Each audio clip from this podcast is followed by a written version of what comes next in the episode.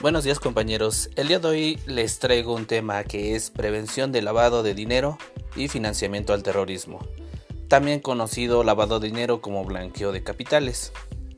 Vamos a hablar de lo que es el lavado de dinero. Eh, nos referimos al lavado de dinero con el hecho o actividad criminal o intento de hecho criminal de cuya finalidad consiste en cubrir o disfrazar la licitud de una fuente de recursos esto para dar apariencia de tener una fuente lícita o legítima. El financiamiento del terrorismo también es la recaudación o recolección de recursos para apoyar o ayudar financieramente a actividades, elementos o grupos terroristas. Es una actividad que en definitiva perjudica mucho al sector financiero, por ello la importancia de esto en este segmento. El financiamiento del terrorismo también nos permite facilitar o les permite facilitar a estas personas el desarrollo de acciones terroristas. ambos fenómenos se parecen y dirán pues prácticamente es lo mismo, pero existen diferencias eh, muy marcadas entre lo que es el lavado de dinero y el financiamiento al terrorismo, desde su motivación e intención hasta su fuente de financiamiento, o inclusive el ciclo de vida, tal como se resume o se los voy a resumir a continuación. Uno de los motivos, por ejemplo, del lavado de dinero es el ánimo al lucro. En cuanto al financiamiento del terrorismo, vemos que tiene fines ideológicos. en lo que es una intención, el lavado de dinero tiene la intención de disfrazar el origen de los recursos. El financiamiento del terrorismo tiene la finalidad o la intención de intimidar a través de la violencia. Asimismo, también desde una fuente de financiamiento, el lavado de activos o lavado de dinero tiene lo que es recursos ilegales por medio de la extorsión, el secuestro, el narcotráfico, contrabando, fraude o el robo para lo que es el financiamiento del terrorismo, estos recursos ilegales son la extorsión, el secuestro también, el narcotráfico, el contrabando, el fraude, el robo, por supuesto, y recursos legales como son la donación, los patrocinios gubernamentales y de empresas propias. Lo que en lo que las etapas de un lavado de dinero se refieren a los métodos que se utilizan como es la colocación, la integración y el ocultamiento. Mismos eh, etapas para lo que es el financiamiento del terrorismo. Eh, en lo que son las, el ciclo de vida, el lavado de dinero tiene un ciclo circular, mientras lo que es el financiamiento del terrorismo, un ciclo de vida lineal. Existen diferentes etapas de lo que es el lavado de dinero y el financiamiento al terrorismo. Mediante diferentes mecanismos los criminales ocultan o intentan integrar los recursos en el sistema financiero para proteger la identidad de los beneficiarios o benefactores de, este, de esta actividad. El propósito de las actividades de lavado de activos y financiamiento de terrorismo es desvincular las ganancias de sus fuentes y poder utilizar el dinero pues en la economía formal. Vamos a hablar de las etapas en lo que es lavado de dinero. La primera etapa se llama colocación. En esta fase, los criminales introducen al sistema financiero los activos que obtienen de manera ilegal. Para alcanzar ese objetivo utilizan casas de cambio, depósitos de fondo, empresas este, fantasmas o empresas fachadas, como regularmente los conocemos, etc. En lo que es la segunda etapa es el ocultamiento.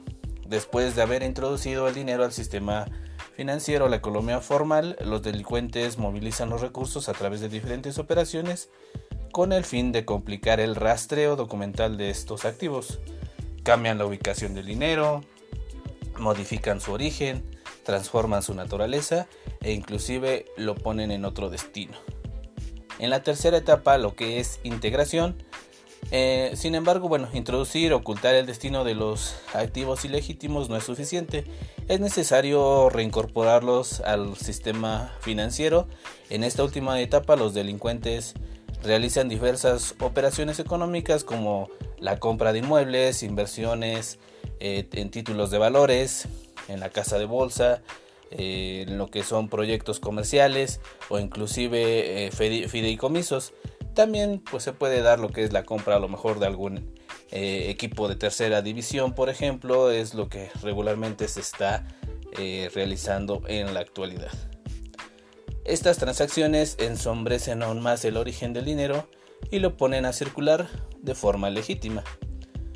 Em, lo que son el riesgo en lo que es el lavado de dinero consiste en la posibilidad pues, de pérdidas o daños que sufre la organización regulada por su inclinación a ser usada como instrumentos para lavar estos activos o como canal de recursos para promover actividades terroristas.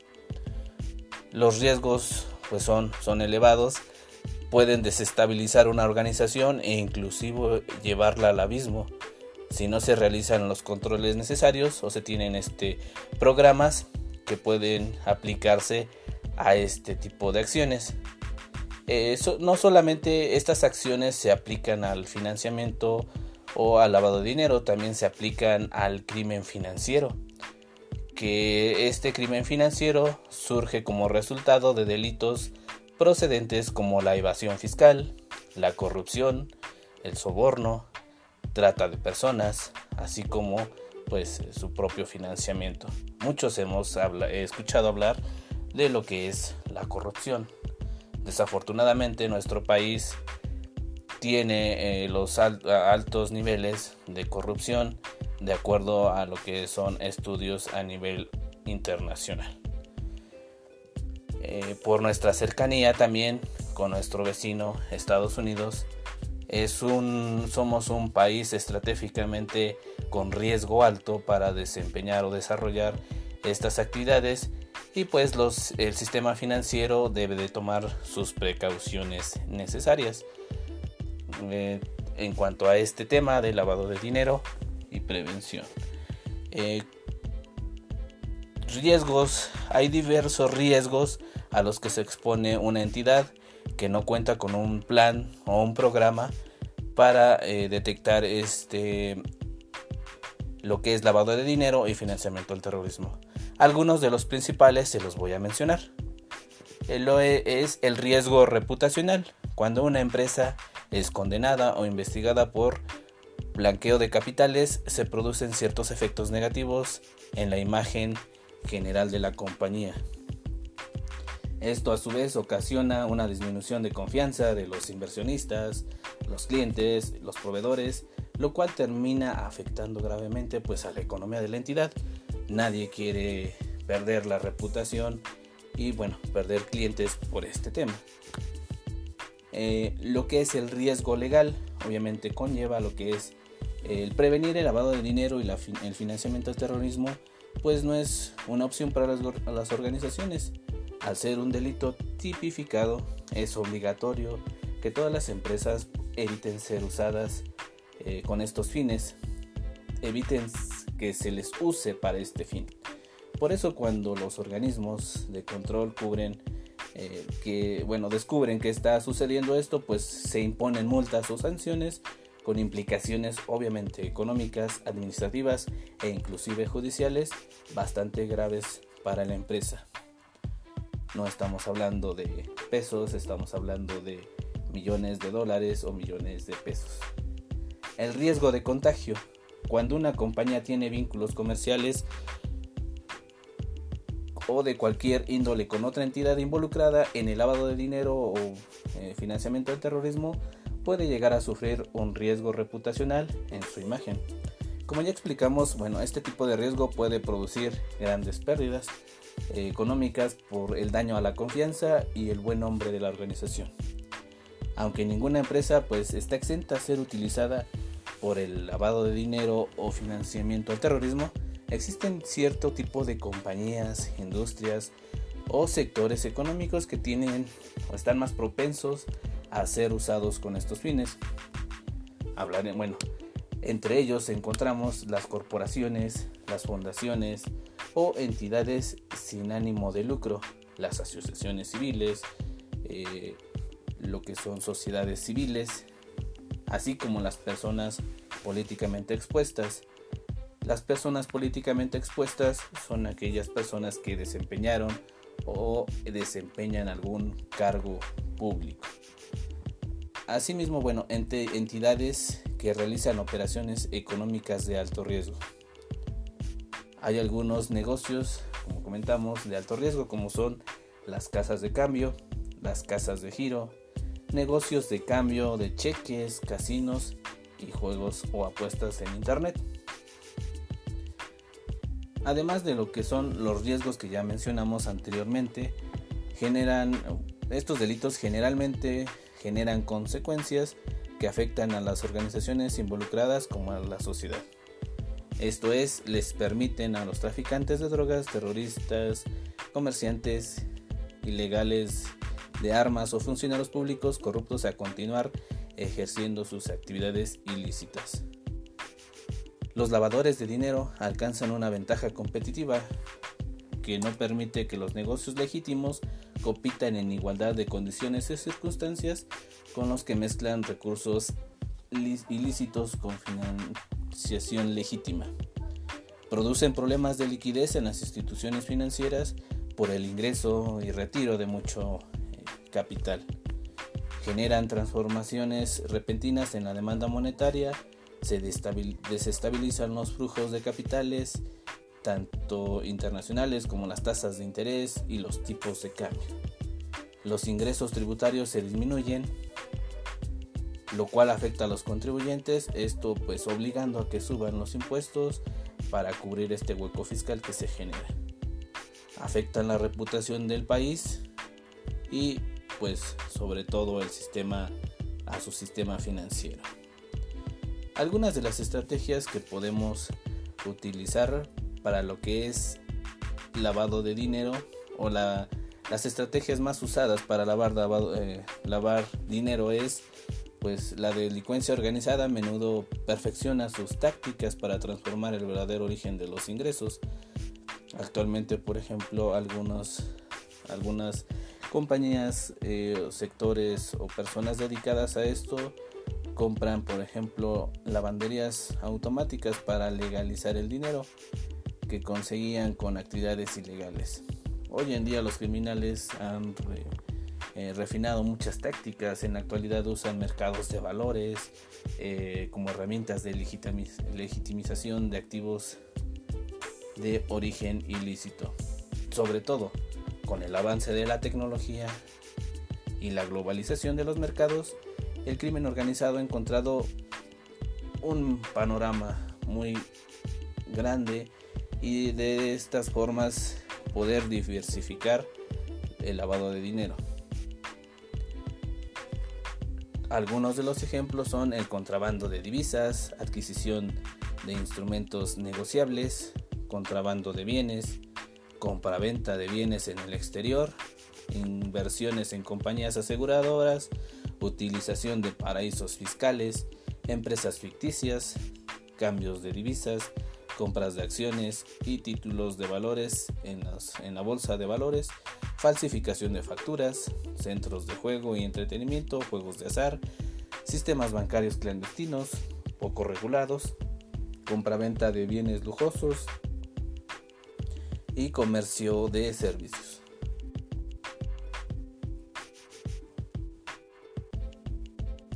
Asimismo, bueno, pues es común que los lavadores de dinero utilicen profesionales prestigiosos para eh, obtener, ingresos altos a través de la prestación de servicios, como lo es la medicina, la ingeniería, la arquitectura, la contaduría, el derecho. Y bueno, estas son algunas profesiones eh, bastante comunes y que utilizan estas personas de bajo perfil para hacer inversiones a nombre de ellas y poder hacer pues el traspaso de títulos y propiedades.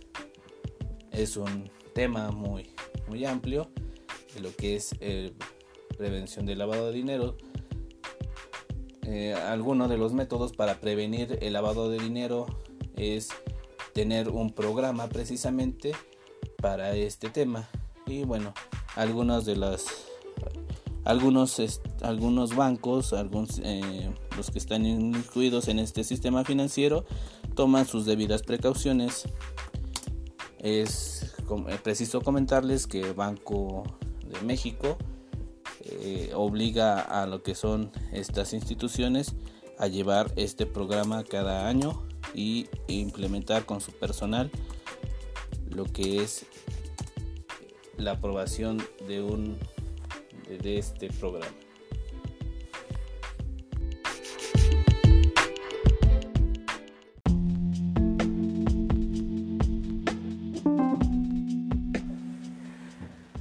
Buenas tardes compañeros, nuevamente su amigo Edgar Abel Morales para seguir hablando sobre prevención del lavado de dinero y financiamiento al terrorismo. En esta ocasión hablaremos sobre los objetivos que tiene el implementar un programa en este aspecto.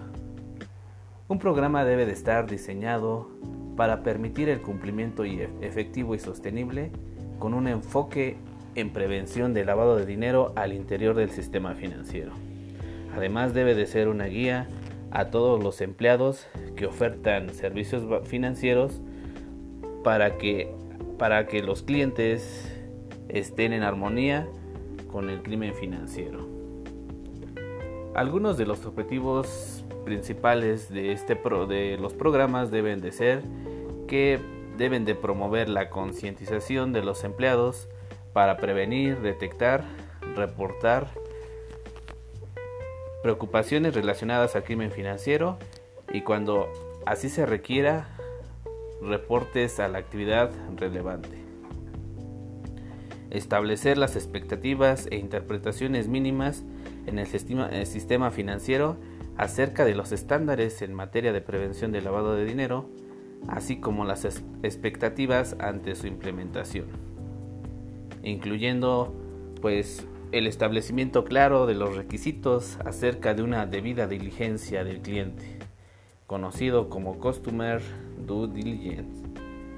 El proceso de identificación y validación, el conocimiento del cliente, así como guías sobre la correcta aplicación de un proceso de debida diligencia ampliada tomar medidas apropiadas como la suspensión de la relación comercial, el cierre o el congelamiento de una cuenta, el monitoreo de transacciones para la detección de una actividad inusual o sospechosa. También iniciar un reporte de actividad sospechosa, mantener una apropiada supervisión y monitoreo a la implementación de procedimientos, sistemas y controles en cumplimiento de esta política. Cumplir con las disposiciones de carácter general a lo que se refiere el artículo 115 de la Ley de Instituciones de Crédito y con los requisitos de prevención del lavado de dinero establecidos en las reglas del sistema de pagos interbancarios en dólares, así como otras regulaciones locales en materia de prevención del lavado de dinero aplicables y facilitar una completa cooperación con él o los reguladores y autoridades judiciales en respuesta a sus requerimientos formales en materia de investigación criminal, procesamiento judicial y confiscación relacionada al lavado de dinero. En relación a todo esto, hemos conocido bancos que desafortunadamente incumplen con lo que son estos programas.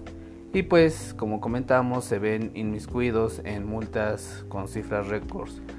A continuación, pues les, comentaré acerca de algunos de estos bancos que han incumplido y han tenido que pagar desafortunadamente pues cuantiosas sumas de dinero.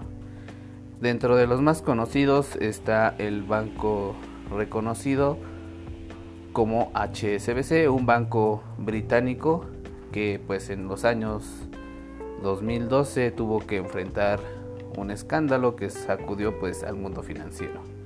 Cuando se descubrió que este banco británico puso en riesgo las finanzas de los Estados Unidos por no rastrear la procedencia ni las características de las transacciones, dejando infiltrar dinero proveniente de los cárteles de la droga. error que tuvo que pagar con una cifra récord de 1.920.000 millones de dólares, cifra récord de una multa. También tenemos al banco ING de Holanda, el cual tuvo que enfrentar a la justicia ya que tuvo que pagar una histórica multa de 775 millones de euros por las deficiencias registradas por su filial holandesa entre los años 2010 y el 2016. Una de las causas es que se corroboró que se lavaron cientos de millones de euros por no, porque no había una regularidad en su supervisión. También el banco holandés Rabobank pagó la multa de casi 370 millones de dólares en Estados Unidos por dejar introducir al sistema financiero millonarias sumas provenientes del narcotráfico mexicano. De acuerdo pues con la información, los empleados del banco holandés ocultaron información a los investigadores durante casi cinco años entre los años 2009 y 2012. Citigroup, con su filial mexicana Banamex, es el caso más emblemático de lavado de activos. Fue el de Antonio Peña Argüelles, quien en 2005 abrió una cuenta y en una entrevista sustentó que tenía una pequeña empresa de cría de ganado. Normalmente a su cuenta ingresaban 50 dólares mensuales, sin embargo de un día para otro el ganadero transfirió 7 millones de dólares y en total movió casi 60 millones de dólares desde México. Esto al parecer dinero procedente de la droga del cártel de los Zetas. La firma pagó casi 100 millones de dólares a las autoridades federales de Estados Unidos por negligencia y falta de supervisión en su filial mexicana del banco, que permitió a los clientes incurrir en lavado de dinero. Ahora tenemos algunas de las implicaciones o sanciones más procedentes. Dos o tres de los casos fueron suscitados en nuestro país. Como vimos, México es un país altamente susceptible a presentar esta situación de lavado de dinero y financiamiento al terrorismo por su cercanía con nuestro país vecino Estados Unidos. Esperando les haya gustado esta sección, se despide su amigo Edgar Morales.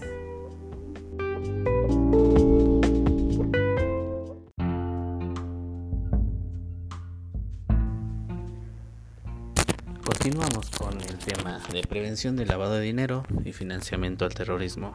Nuevamente su amigo Edgar Abel Morales. En esta ocasión les voy a dar a conocer las principales señales de alerta de lavado de dinero. Los criminales tratan de utilizar a los bancos para ocultar el dinero ilegal o hacer que éste parezca legítimo. Algunas de las principales señales serán las siguientes. Depósitos en efectivo o retiros inusualmente cuantiosos o frecuentes. El cliente se presenta a hacer retiros en efectivo o depósitos inclusive de grandes cantidades o sumas. Estas regularmente son inusuales a las que realiza un cliente. También pueden realizar muchas pequeñas operaciones durante un corto periodo que suman grandes cantidades. Otra de las formas o señales son intercambios frecuentes de divisas por parte de un cliente nacional, es decir, la compra de dólares, euros y alguna otra moneda. Actividades bancarias repentinas o inusuales en una cuenta durmiente o poco utilizada. Regularmente cuentas que no se están utilizando y de un momento a otro reciben cuantiosas sumas de dinero. Esta es una señal de lavado de dinero. Otra de las señales es el frecuente pago, frecuentes pagos en efectivo para cubrir giros bancarios. transferencias de dinero u otros instrumentos monetarios negociables. Clientes con múltiples firmantes en cuentas. Estructuras bancarias secretas o innecesariamente complejas muchas operaciones en efectivo para negocios que no generan grandes cantidades de efectivo, sobre todo las de servicios en las cuales mueven grandes depósitos o retiros en efectivo. También las grandes transferencias del extranjero pagadas en efectivo. Algunos de estos comportamientos pueden ser legítimos por lo que debes de formular preguntas correctas y también usar tu propio criterio. Esto es otro tema de prevención del lavado de dinero con su amigo Edgar Morales.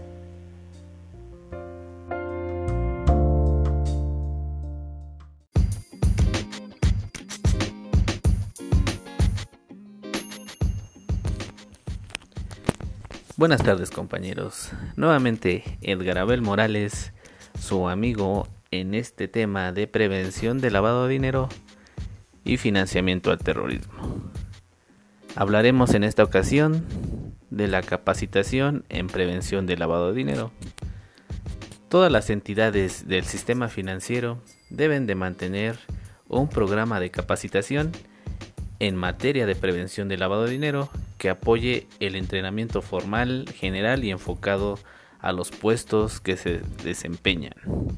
Y debe de ser brindado tanto para empleados nuevos y existentes. Toda esta capacitación debe de ser diseñada e impartida de acuerdo con los planes de aprendizaje y desarrollos deben de estar al tanto del riesgo de, lavado de dinero y recibir entrenamiento de concientización en materia de prevención de lavado de dinero anualmente. Así, cumpliendo las disposiciones del artículo 115 de la Ley de Instituciones de Crédito. Los empleados, según correspondan, deben de recibir capacitación en concientización de los dentro de los 45 días posteriores a su contratación. Los empleados que estén más expuestos al riesgo de lavado de dinero deberán recibir una capacitación adecuada para su función anualmente y debe de ser dentro de los 90 días después de haber comenzado un rol de alto riesgo. El entrenamiento obligatorio en prevención debe de incluir como mínimo lo siguiente. Una descripción general del programa de prevención de lavado de dinero y sus objetivos. Una descripción general de los controles en materia de prevención de lavado de dinero, incluidos los de debida diligencia. Información sobre lo que debería hacer el personal si se identifica una operación inusual, por ejemplo, sobre un proceso de un reporte de operaciones inusuales y consecuencias del incumplimiento en materia de prevención de lavado de dinero. Toda esta capacitación debe de estar sujeta a revisión y aprobación por las debidas áreas. Ahora sabemos de los incumplimientos en materia de capacitación que pueden ir desde multas, suspensiones, inclusive dejar de operar en el sistema financiero. Por ello, muy importante dar el seguimiento a este tema en todos los aspectos. Se despide su compañero y amigo Edgar Abel Morales.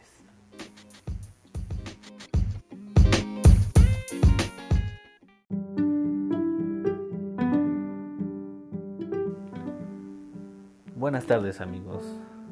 Edgar Abel Morales nuevamente, con el placer de siempre, para hablar un poquito más sobre el tema de prevención del lavado de dinero y financiamiento al terrorismo.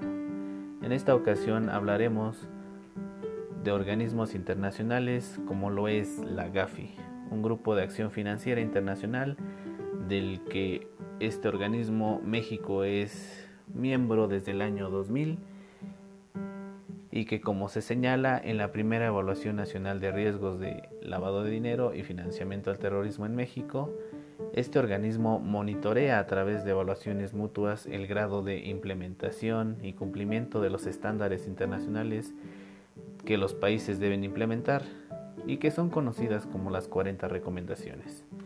Lo novedoso de estas recomendaciones que realiza la GAFI es que ya no solamente se limita a la adopción de estas recomendaciones, sino que también realiza una evaluación de la efectividad para medir los resultados que los países han obtenido con estas implementaciones. La importancia de estas evaluaciones son cruciales para México, un país en el que cada año en promedio se blanquean 150 millones de dólares de acuerdo con un estudio elaborado por el Centro de Estudios Sociales y de Opinión Pública de la Cámara de Diputados. Por esta razón es relevante destacar que México ha tenido una mejora importante y ha registrado durante estas últimas evaluaciones eh, por medio de la GAFI al poner muchas diversas acciones que le han permitido fortalecer su esquema en prevención y combate del lavado de dinero. Uno de los avances más importantes que ha tenido nuestro país se ha registrado en materia de controles de prevención del lavado de dinero en la adopción de la Ley Federal para la Prevención e Identificación de Operaciones con Recursos de Procedencia Ilícita, mejor conocida como la Ley Antilavado. Lo novedoso de esta legislación es que establece nuevas obligaciones para empresas y personas que llevan a cabo actividades vulnerables de lavado de dinero. Estas actividades como la compra-venta de vehículos, compra-venta de inmuebles, de joyas o de metales preciosos. La ley antilavado genera información que permite hacer cruces mediante cooperación interinstitucional con el objetivo de identificar actividades que podrían facilitar o permitir el lavado de dinero. Actualmente, pues no solo en México, sino en muchos países, uno de los retos es las nuevas tecnologías. Un fenómeno pues que evoluciona y también con esta actividad delincuencial busca muchas formas nuevas de manifestarse. Por ejemplo, actualmente el uso de la banca electrónica, las operaciones de pago en línea e incluso la moneda virtual que pues representa un medio de liquidez inmediata y facilidad de operación, pues representa el mayor desafío en materia de prevención del lavado de dinero. Estaremos ya preparados para enfrentar estos nuevos retos. Con esto termino mi tema, compañeros, esperando pues les haya sido de su agrado. Se despide su amigo compañero Edgar Morales. Hasta pronto.